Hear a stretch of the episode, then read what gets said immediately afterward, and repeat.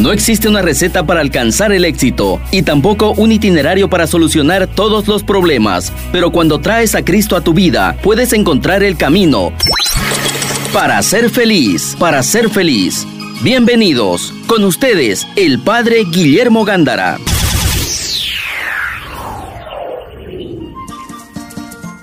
Buenas tardes amigos de Radio Betania.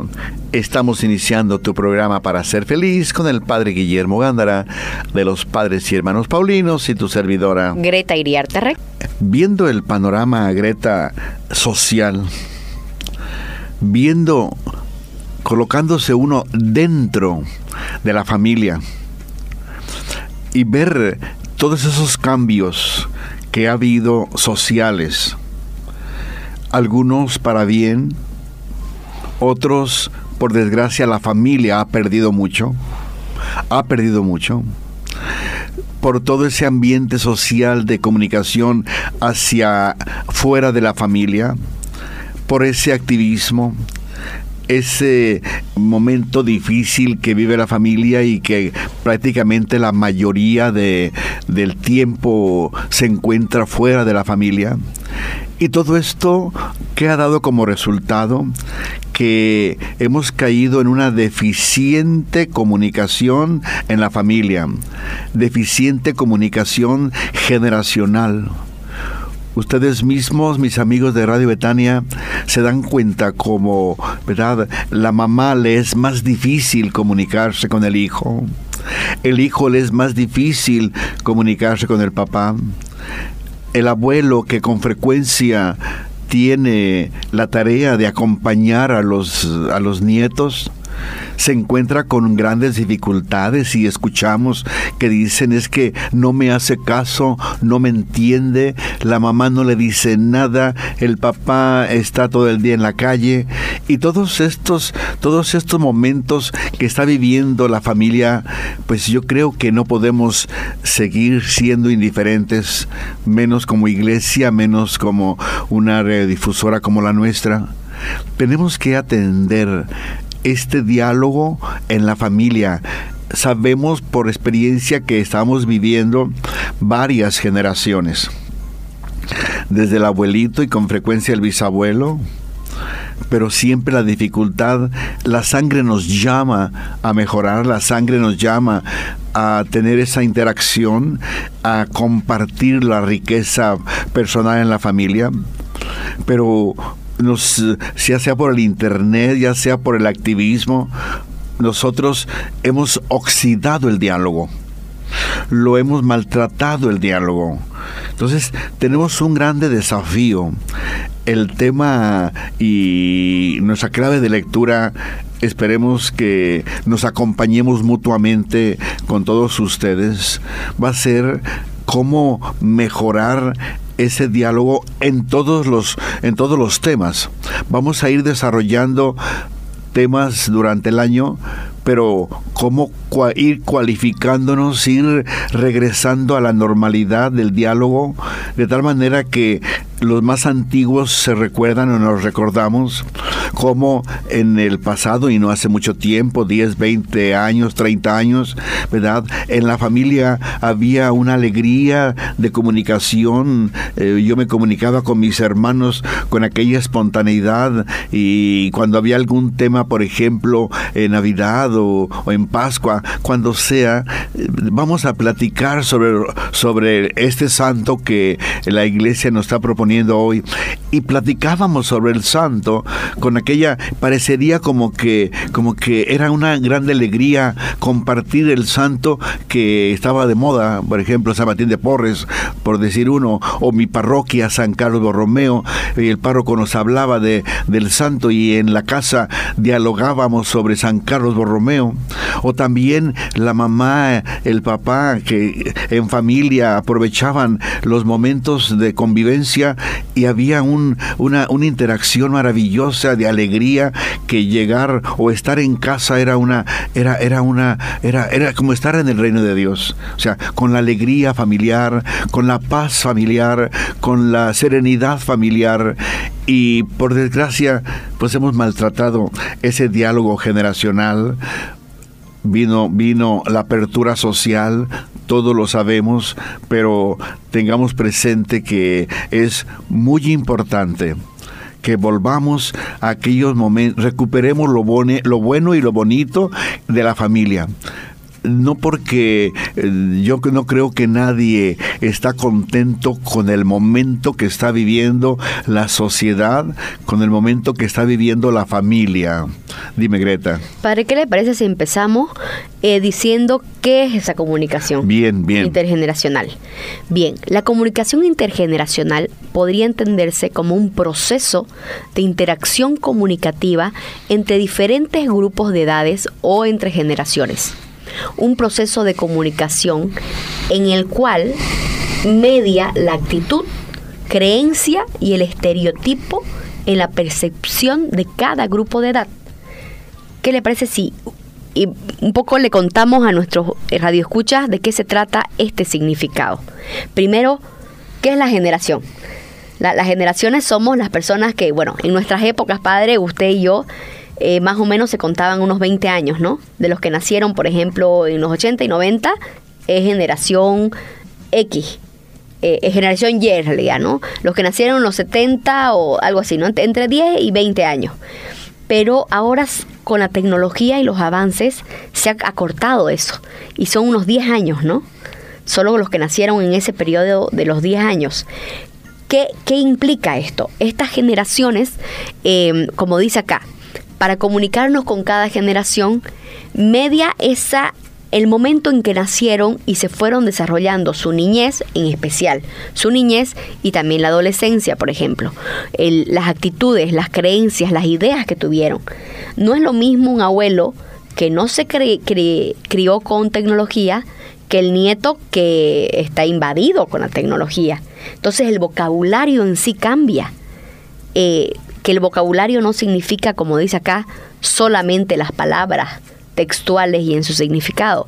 También está la manera de decirlo, la manera de percibirlo. Entonces, eh, eh, es complicadito, ¿no? Pero es importante que se comunique el abuelo con el nieto, el nieto con el abuelo. ¿Por qué? Les doy un ejemplo para que práctico. Porque ese, esa, ese niño o ese joven tiene que aprender a respetar al adulto y a escucharlo y no a querer imponerse. Entonces, es, ¿por qué? Porque el día de mañana también quizás no lo tenga el abuelo, pero va a trabajar y se va a comunicar con personas de diferentes generaciones, no solo de su generación. Es tan importante, dice Greta, difícil pero importante, por el momento social de la familia hemos comentado que hay que atender el momento social familiar. No vamos a dejar nadie que siga creciendo la inestabilidad o los muros generacionales en la misma familia. Vamos a evitar eso si queremos verdaderamente volver y tener esa familia agradable. Vamos a procurar todos, todos comprender nuestra propia generación, nuestras propias ideas y de mi generación a la cual yo pertenezco, pero también estoy obligado en interactuar con el resto de mi familia.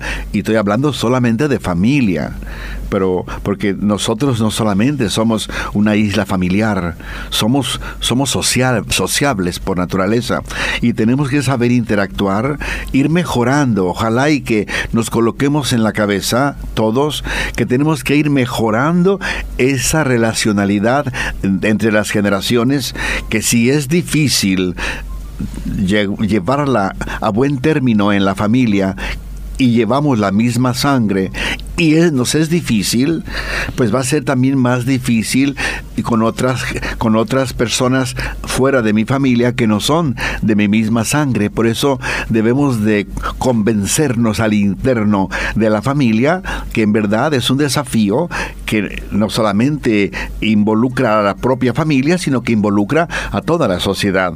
Porque nosotros queremos, yo creo que tú también, amigo, debemos y queremos regresar o gozar aquella armonía, aquella comunicación, aquella, aquel gusto de convivir en la familia con, la paz, con la armonía, con, con la libertad, con la espontaneidad de la vida, pero porque aprendimos a relacionarnos como Dios manda, lo más humano que sea posible y para nosotros pues lo más cristiano que sea posible.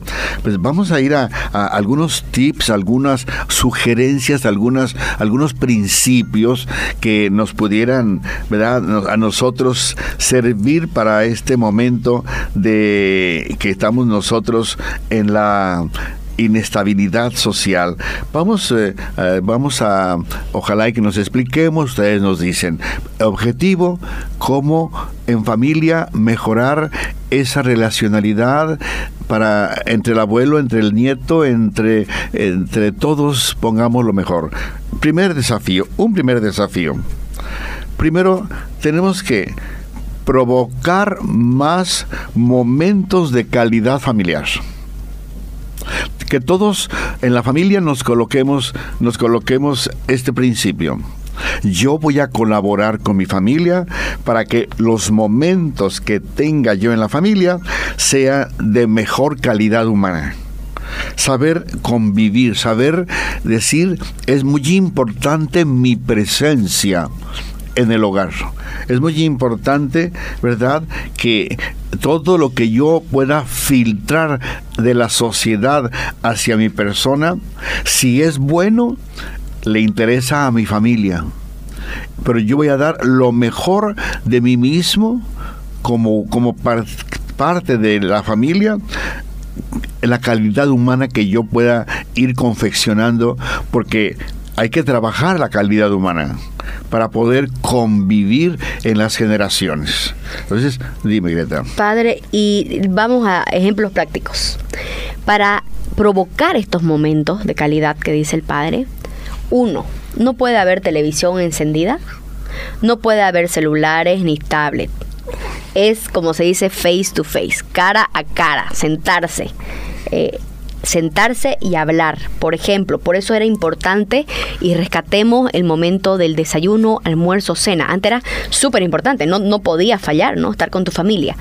Y si no tenemos ahorita tanto tiempo para que sean, por ejemplo, desayuno, almuerzo y cena, pero por lo menos uno, un momento, el desayunar juntos como familia, o el almorzar juntos como familia, o el cenar juntos como familia. ¿Y para qué? Si, como les digo, sin celular, sin televisión, sin tablet, nada de tecnología. Es estar ahí y el papá, la mamá, los hijos, el abuelito, preguntar, hijo, ¿cómo te va en el colegio? Hija, ¿cómo te va con tu cortejo? o tus amigos, para saber qué tipo de amigos, ¿no? Y, preguntar, y preguntar qué conversan, qué hablan. Claro. Ahora, en el número dos, o número, identificar los problemas sociales que están dañando a la familia en todos los países hay problemas, en todas las familias hay problemas, pero vamos a identificar qué problema nos está dañando como familia. Ubíquenlo, por favor. No vamos a decir ninguno porque cada familia es diferente, pero sí, el papá, la mamá, todos juntos en su conjunto, identifiquen qué es lo que está dañando a la familia, qué es lo que nos está dividiendo en la propia familia. Y una vez que nosotros identifiquemos qué es lo que nos está dañando, por más eh, eh, dormidos que estemos, es necesario de despertar para ponerle el punto sobre la I y manejar tratar, orientarnos para que lo que está dañando a la familia poco a poco vaya desapareciendo. Y hizo, ¿verdad? Son ciudadanos ya de la familia, pero unos ciudadanos medios ingratos, porque lo que divide a la familia, lo que daña a la familia, es un ciudadano ingrato. Otro de los desafíos, el número tres, vamos a ojalá y que papá y mamá y toda la familia sientan que el, desde los jovencitos hasta los más adultos, todos sabemos conducirnos en el bien, de acuerdo a nuestra propia edad. Un niño debe de saber conducirse como niño en el bien y tiene que aprender. Y los demás de la familia tienen que, con el testimonio, con la alegría o con el diálogo sencillo y sereno, ir orientando a los niños que deben de implementar el bien en la familia. Entonces es muy importante. Principios de niño cuáles son los que tengo que vivir. Principios de adolescente, de jovencito. ¿Qué principios de adolescente yo debo de poseer para que mi familia en verdad sepa comunicarse entre generaciones? Y así digamos el papá, la mamá, el abuelo. ¿Cuáles son los principios que le atañen, que le interesan, que tiene que vivir y compartir sí o sí, siendo abuelo, siendo joven, siendo la mamá, siendo el papá, que cada uno viva la vocación o el momento de edad que al que está en este momento. Soy niño, cómo me debo de comportar como niño, como hijo, como estudiante, como papá, como mamá, como abuelo. ¿Cuál es mi comportamiento? Padre, quiero recalcar eso que usted está diciendo. El que sí o sí tenemos que aprender a vivir lo que nos toca. ¿Y eso qué es, por ejemplo? Esto que yo les decía del momento que el padre diga, vamos a hablar, vamos a conversar, no es porque, ay, el chico no quiere y se enoja, que se enoje. Hay, hay cosas que sí se les puede explicar a los chicos, pero hay cosas que también tienen que tenemos que aprender a obedecer. Y lo aprendes así. ¿Te gusta o no vas a ir a visitar a tu tío? ¿Te gusta o no vas a ir a visitar a tu abuelo? ¿Te gusta o no vas a dejar del celular y la tablet y vas a conversar con nosotros? Y, y porque, como me decían a mí, este es mi techo, es mi casa, son mis reglas y si te gusta bien, si no también. Y te la tomas, el agua, más o menos. Entonces, los padres tienen que también saber en momentos imponer reglas. ¿Por qué? Porque si, si no, vamos a ser caudillos, ¿no? Vamos a ser anarquistas. Niños que quieren todo a su placer y su comodidad. Hay que estar atentos porque luego hay niños que hasta le quieren pegar al papá. Exactamente. Le quieren pagar al papá y, el papá ya no sabe ni cómo manejar el momento y ya lo deja y ahí está, ahí está un corrupto, ahí está un, un, destructivo, un dañino futuro, pero a, nivel nacional. Otro desafío que debemos estar atentos cuando sientan que el niño o el adolescente está adquiriendo engaños, mentiras sociales, mentiras sociales no dejen crecer la mentira social en ningún corazón de la familia. Porque si lo dejamos, al poco rato, esa mentira social va a reinar en el hogar. Y todo eso pues destruye, destruye y destruye bien. Conductas inadecuadas, lo que decíamos. Que el joven quiera hacer caprichos que yo no le digo nada porque, que porque se enoja porque si lo invito a misa. O sea, hay que decirle al muchacho, al joven, el por qué voy a la parroquia, el por qué tengo que respetar, el por qué tengo que estudiar, el por qué que no haga caprichos y que vayan implementándose los caprichos y que eso pues está mal. Hay que atender los momentos de caprichos, de mentiras, de conductas inadecuadas en el niño, apagarlas, orientarlas. Hoy se tiene que invertir en la educación, en la escucha, en el diálogo, en el diálogo hasta que yo, papá, me explique a mi hijo, a mi niño, a mi adolescente, a mi jovencito, desde el cerebro del adolescente. No imponer, dialogar. Es difícil la educación, pero hay que atender, hay que atender todos los eh, momentos difíciles de la familia porque dejamos crecer el engaño, la mentira, la corrupción, los pequeños caprichos, si los dejamos crecer, después va a ser difícil desvanecerlos. Otro desafío, la educación sexual es muy importante. Hay mucho, pero mucha promiscuidad, hay mucha degradación sexual, hay mucha degradación en la familia, hay muchas, cuántas noticias vemos de, de cuestiones sociales degradantes y suceden en la misma familia tenemos que tener conciencia. El papá, ojalá y que toda la familia investiguen un tema de orientación sexual, no es muy difícil encontrar literatura sana, católica, moral católica, ética.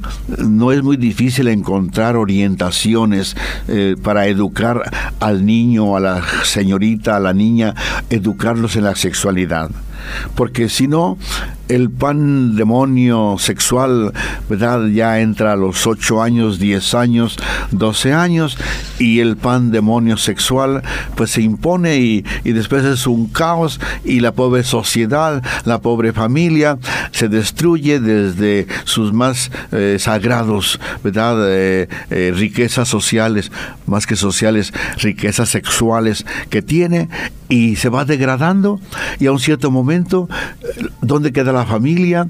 ¿Dónde queda el respeto de, la jovencita o del jovencito? ¿En dónde queda? Y llegan, llegan al matrimonio con todo un panorama degradante sexual, porque en la familia no hubo esa orientación sexual yo creo que uno de los temas bien importantes en dialogar entre las generaciones, cada uno con su experiencia y su riqueza, es la acción sexual.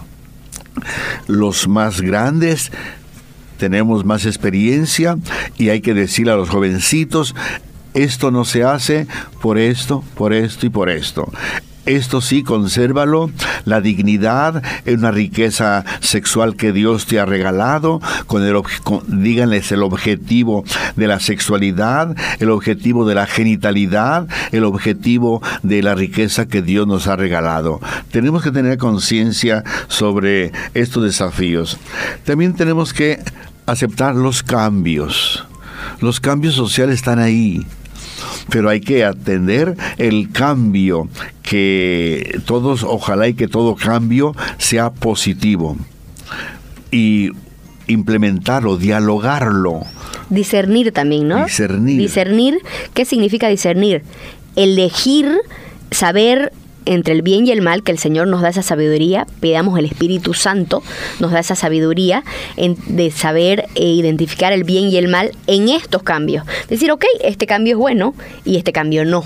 No es también cualquier cambio meterse nomás, ¿no? Hay que estar atentos lo que me hace progresar como persona, como cristiano, como humano y lo que el cambio que pudiera haberse filtrado en la sociedad, porque se filtran también cambios dañinos, se filtran, ustedes saben mejor que yo, pero tengamos conciencia de que hay que atenderlos.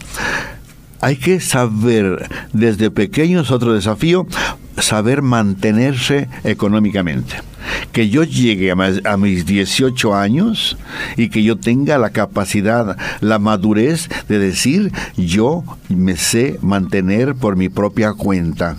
Porque significa que estamos enfrente de un sobrino, de un ahijado, de un hijo que maduró, que aceptó la responsabilidad, aceptó saber responder por sí mismo a los 18, a los 20 años, sabe responder por sí mismo. O por lo menos que esté empezando, ¿no? En, ese, en ese proceso de, saber mantenerse. Es muy importante. También no tengamos, no tengamos ¿verdad? miedo a, a también hablar sobre el pecado y hablar sobre la santidad también en el, en el hogar. Tengamos conciencia. Pecado es pecado. Somos católicos. El pecado daña. El pecado tiene muchas facetas. El demonio puede engañarnos, pero hay que hay que animarle a los niños, a los adolescentes y todos, también los adultos, hay que saber identificar en dónde hay pecado. Que no vayamos nosotros a tener la manga ancha para decir nada es pecado. Por eso es de que la familia ha ido dividiéndose porque están los abuelitos que saben y sienten lo que es el pecado, porque la mamá, la abuela les inyectó y les puso bien que era el pecado, pero también los más jovencitos poco han recibido la orientación de lo que significa el pecado, entonces también siéntense en la familia para recuperar el diálogo generacional, que hablen todo, todos conscientes que sea que sepan qué es el pecado y que va de la mano qué es santidad. Y ojalá y que, que también en la familia, para recuperar el diálogo, el punto de referencia sea la santidad católica, la santidad humana, la santidad católica cristiana, pero que sea, que, que forme eh, la fuerza de la vida que cada tema que tratan en la familia que sea principios que van haciendo y que van quedando en toda la familia, en las tres, cuatro generaciones que estamos conviviendo y que entonces vamos a recuperar el diálogo, vamos a recuperar la alegría, vamos a recuperar la familia, la que queremos que sea feliz. Estás escuchando al Padre Guillermo Gándara para ser feliz. El tema es eh, cómo recuperar aquella interacción familiar, aquella interacción generacional. Estamos viviendo y conviviendo varias generaciones y no vamos a apagarlas, no vamos a destruirlas, no vamos a vivir indiferentes. Uh, no voy yo a tratar de estar más fuera en mi, de mi casa, de mi hogar, solamente para no mirarme con mi abuelo que me puede regañar, que me puede conflictuar, pero porque me está diciendo algunas situaciones que estás llevando no son muy buenas y nos impiden crecer como familia. Más que eh, tardar tu regreso a la casa, mejor vamos a trabajar la familia.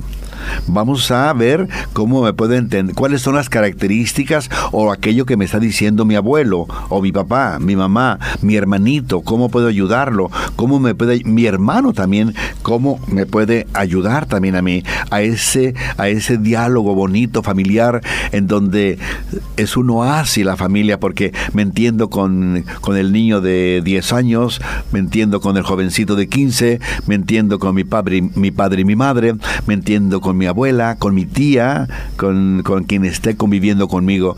Eso es lo bonito y ojalá y que no sea solamente una dulce sugerencia, sino que en verdad sintamos la necesidad y la responsabilidad de construir la familia, de construir la, las generaciones, cada uno en su lugar, cada uno con su edad, cada uno con sus límites, cada uno con sus riquezas, pero todos colaborando a dar lo mejor de sí mismo para que la familia haya esa interacción maravillosa. Una de las características o que sí, después de haber visto algunas sugerencias, ¿verdad?, en el bloque pasado de cómo interactuar, vamos a ir viendo si en verdad cada generación que está conviviendo vive la autenticidad de la vida. La autenticidad de la vida. Una familia ¿verdad?, que tiene la autenticidad, podemos confiar totalmente en ella. No tengamos miedo, pero debe de ser una autenticidad de raíz, una autenticidad que está implementada en el corazón de, cada, de, cada, de cada familiar. Que cada uno sienta que apuesta, vive la autenticidad, que la hace eh, algo propio la autenticidad. Voy a comprometerme delante de la familia a ser auténtico. ¿Qué quiere decir? Sin doblez alguna lo que decía, le dijo nuestro Señor de Natanael, ¿no? ¿Te acuerdas? Que decía... no, me acuerdo, padre, pero... He, ahí a un buen israelita en el que no hay doblez alguna. Así que digan de nosotros, ¿no? Así que digan de nosotros. O también, por ejemplo, por ejemplo, qué decían de nuestro Señor, ¿verdad? Este sí que es auténtico, porque no es como los fariseos que son dicen una cosa y hacen otra. Entonces, aquí el mismo evangelio nos está diciendo lo que es la lo que no es auténtico, quien dice una cosa y hace otra ahí no hay autenticidad, ahí no forma a nadie, ahí estamos destruyéndonos, estamos caminando con la sociedad y no con lo mejorcito, sino con lo peorcito de la sociedad. Y estamos la parte auténtica que todos debemos de tener en la familia, pues se está huyendo porque alguien, uno de nosotros, deja que el caos social entre en el corazón, la basura social entre en el corazón y con, donde yo voy a ir a, a, compartir lo que yo recibí de la sociedad, la familia. Y la familia no es ninguna cloaca. La familia merece que yo y tú seamos auténticos, porque la gente auténtica da gusto convivir con ella. Y quien es auténtico se le nota en la alegría, se le nota en la serenidad, se le nota en, en la espontaneidad de la vida, se le nota sobre todo en la alegría porque cuando uno tiene la autenticidad, uno la expresa con aquella limpieza, con aquella verdad maravillosa que gusta, que goza. Dime, Greta. Padre, y en la familia hay situaciones, por supuesto, vamos a ser realistas, de que no haya autenticidad, no hay esa alegría que usted nos dice. Hay relaciones a veces entre hermanos, entre primos, entre tíos y sobrinos, lo que sea. O que, que no, por alguna razón no podemos lograr esa comunicación. Hemos hecho todo. Por último, los temperamentos a veces no se dan, ¿no? Los caracteres, los temperamentos de estas dos personas no se dan. ¿Qué es lo que podemos hacer? Creo yo, corríjame. Es bueno a veces alejarse sanamente, sin rencor. Mantener cierta distancia sin rencor, con respeto, como vos en tu esquina, yo en la mía, pero con respeto, es tu vida, esta es la mía, no cuajamos, como se dice, entonces respetémonos y tengamos cuidado, más cuidado aún, cuando interactuemos con esos miembros de la familia para que no haya malinterpretaciones y rezar también, rezar y pedirle al Señor que nos ayude a sanar, porque hay veces son heridas, ¿no? Heridas que quedaron, rencores, eh, malinterpretaciones, pero es buena a veces esa sana distancia, ¿no? ¿Qué le parece? Una sana distancia con frecuencia es buena, pero no solamente crear sanas distancias y quedarme ahí en la sana distancia sino que yo percibo que no me puede entender con esta persona, empiezo a trabajar mi criterio, mis ideas, porque por algo no me entiendo. Y acuérdate que somos, somos seres en relación hagamos al hombre imagen y semejanza es porque nosotros nacimos de, de, de, Dios y Dios es comunicación eterna. Dios es una comunicación continua y eterna. Ese es Dios. Y si yo soy hijo de Dios, traigo en mi interior, ¿verdad? El, el, chip o la semilla de la comunicación. Si por X situaciones no me puedo yo por el carácter, por la historia, por el, por el temperamento, por eh, la herencia genética, etcétera, no puedo yo interactuar con ciertas personas, pero sí, por lo menos, para preservar el ámense unos a otros. Para tenemos un principio, un principio que, que nos dio Jesús en el, en el Evangelio, si amas a los que aman, ¿qué mérito tienes? ¿No hacen eso mismo los paganos? Evidente, humanamente, tomemos distancia, pero al mismo tiempo trabajar para que esa distancia no sea eterna. Porque si no, pobre familia, porque todos somos diferentes. O sea, distancia sí, pero no eterna. Y trabajar poquito a poquito, primero mi persona, ir trabajando para que esa nobleza de espíritu, esa capacidad de escucha, de perdón, de interacción, de inclusión de mi hermano, poco a poco vaya, vaya haciendo. Y los santos nos dan, nos dan ejemplo. El, nuestro Señor también tiene sus principios en, la, en el Evangelio. Entonces, ir procurando, ir evangelizando, ir catequizando nuestro interior para que esa distancia con mi hermano vaya achicándose. Si vas a llevar tu ofrenda, al altar y te acuerdas que alguien en la familia tiene algo contra ti, deja tu ofrenda en el altar, ve, dialoga con tu hermano y después vienes y me ofreces la, tu ofrenda en el altar, me la depositas en el altar. O sea, Distancia, sí.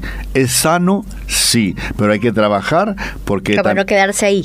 No quedarnos ahí. Es muy importante porque si no, ¿a dónde vamos a ir a parar? Eh, Carlos Acutis, Carlos Acutis, eh, un jovencito santo ya de 15 años, eh, ojalá y que leamos ¿verdad? su historia, pero él iba al encuentro, al encuentro de todos. Iba al encuentro del policía, al encuentro del vigilante, al encuentro del profesor, al encuentro del párroco al encuentro del ancianito, al encuentro del enfermito, al encuentro del niño, y todos ellos se sentían contentos con, con Carlo Acutis.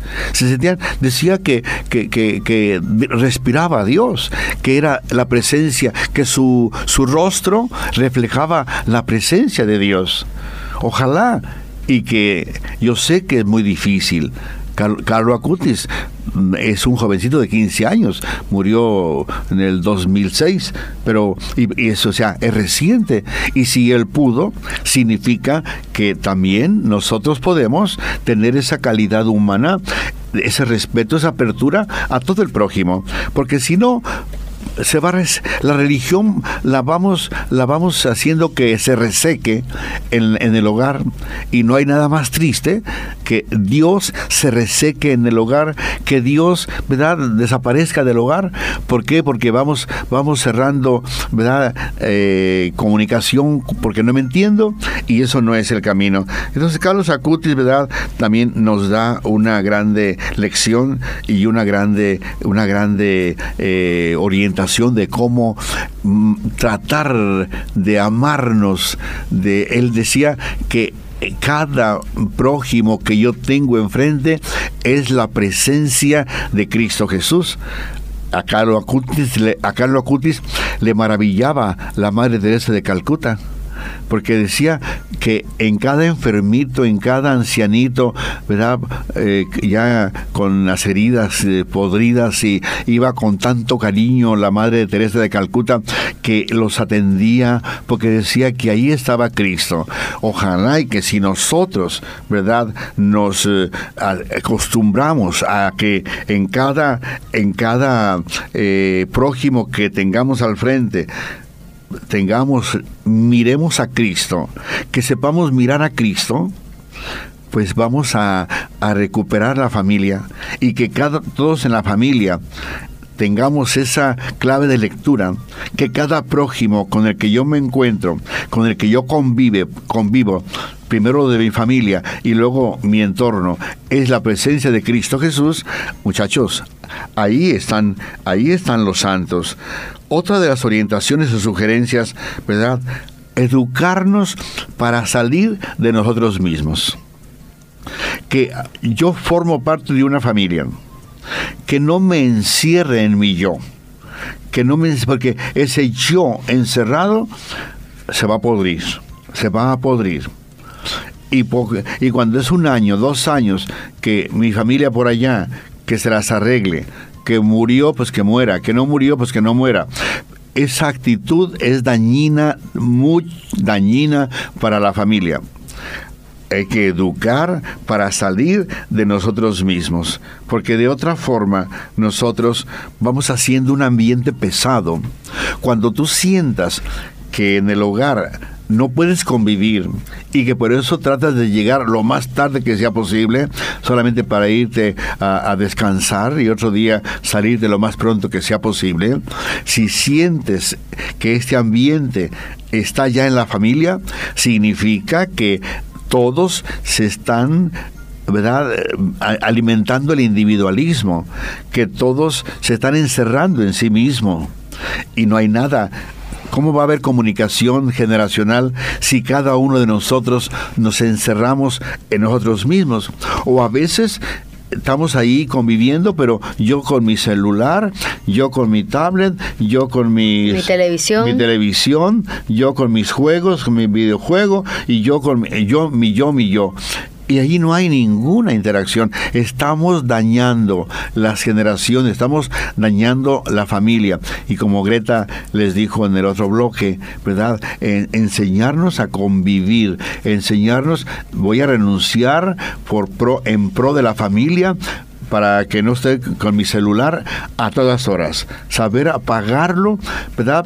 Para dar darme a mi familia y que eso pues va a redundar en la felicidad de la familia que tanta falta hace.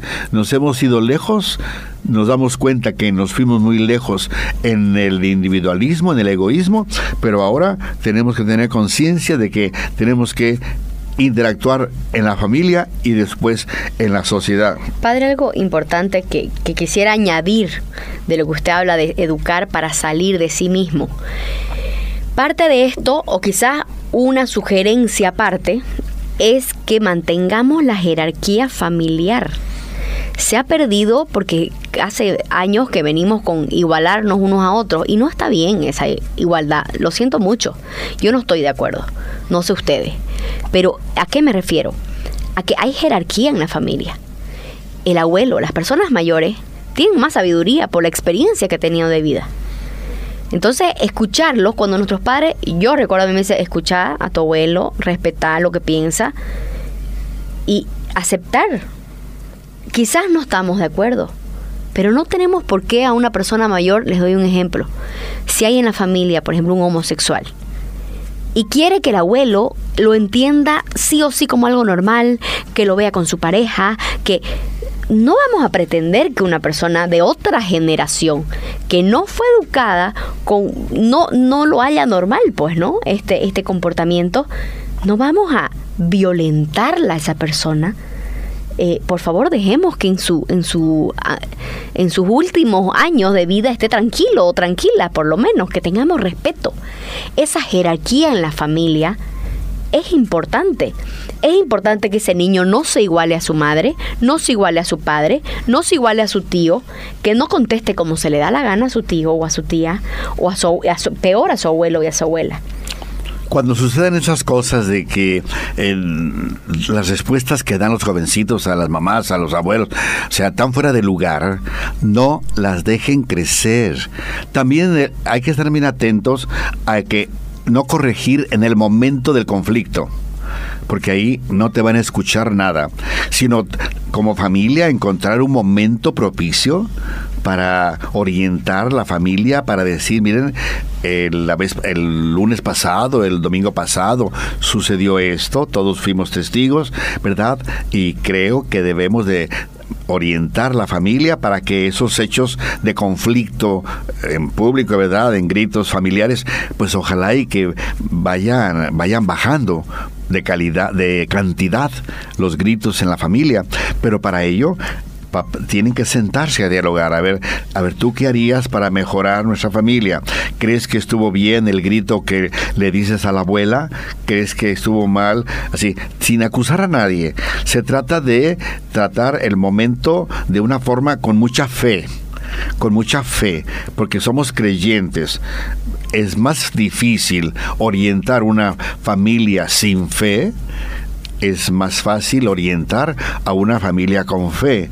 Por eso, ¿verdad? La, otra de las orientaciones que, que queremos darles es no se alejen de la parroquia. En la parroquia está la Eucaristía, está la Santa Misa, está la explicación del párroco de la palabra de Dios y que alguna frase va quedando en mi corazón para que yo después esa frase que dijo el párroco, el sacerdote, desde el Evangelio, sea la que me vaya a conducir en la vida. Pero si no vamos a la Eucaristía, no vamos a la parroquia, entonces nos perdemos la riqueza del Evangelio que todo el mundo católico en este domingo recibe como orientación. Y si yo no voy a la parroquia, no escucho la orientación del sacerdote del Evangelio, entonces me va a hacer falta para tener esos principios, para saberme conducir. Muchachos, no se alejen de la parroquia es más lo que ganamos. Ganamos mucho, ganamos a Dios, ganamos a María Santísima, ganamos orientaciones, ganamos una comunidad, vamos a reforzar nuestra fe en la, en la parroquia, en la comunidad, vamos a interactuar, vamos a darnos cuenta de toda la riqueza que es el Evangelio. No se alejen de la parroquia, mis hermanos, porque lo único que hacemos es destruir a la familia tenemos que tener conciencia de esto. Entonces, mis hermanos, hay mucho por decir, ¿verdad? Y tengamos conciencia de que eh, educar también, educarnos también desde la parroquia. Otra de las actitudes, educarnos para servir. Que eduquen al niño desde la temprana edad para que le ponga el vaso al abuelo con el agua que le hace falta para la medicina, de apagar un apagar la televisión que nadie está mirando, sacar la basura para que la recoja el camión o el de, de, a la noche, cosas pequeñas que pueden hacer los niños y que van despertando la actitud del servicio, porque si no, nací para ser servido. Claro. Nací para ser servido. Pequeños reyesuelos. Pequeños dictadores. Una vez usted habló de eso. Pequeños dictadores, si no estamos creando, ¿no? ¿Por qué? Porque enseñarlos a que venimos a servir a los demás y que en ese servicio sencillo ahí está también la felicidad. Pues yo creo que tengamos conciencia de que el momento social desafiante para la familia ahí está. Y por último, buscadores de Dios. Buscadores de Dios, que seamos todos eternos buscadores de Dios y verán cómo vamos a ser maravillosos. Entonces, mis hermanos, auténticos, gente auténtica, gente en salida, servicio, la parroquia, ser buscadores de Dios, pero encontrarlo para vivirlo. Acabas de escuchar Para ser feliz, junto al Padre Guillermo Gándara. Te esperamos el próximo jueves a las 6 de la tarde y su reprise a las 11 de la noche por Betania 93.7 FM.